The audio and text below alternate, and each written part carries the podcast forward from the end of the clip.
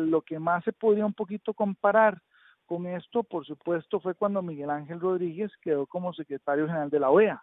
Ese es, digamos, el hito importante en nombramientos de organismos internacionales de esta talla, ¿verdad? Que hemos tenido. Esos son como los dos antecedentes.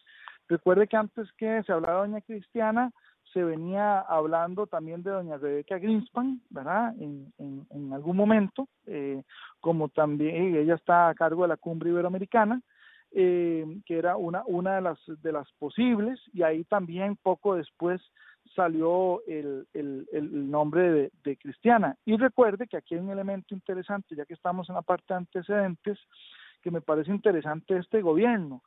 Eh, ya Elizabeth Odio fue escogida, ¿verdad?, eh, en el tribunal y eso también quiere decir que este gobierno le está prestando atención a eh, la promoción de costarricenses en organismos internacionales. Lo digo porque el presidente también había hablado de que ya iba siendo hora de que el SICA lo dirigiera un costarricense.